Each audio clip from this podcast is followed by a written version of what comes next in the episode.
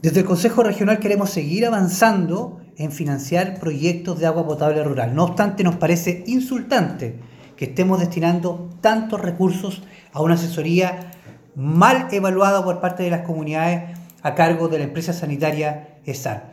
De 8.700 millones de pesos que se han invertido entre el 2018 y el 2019 en proyectos en ejecución, más de 1.100 se han destinado a ESAL.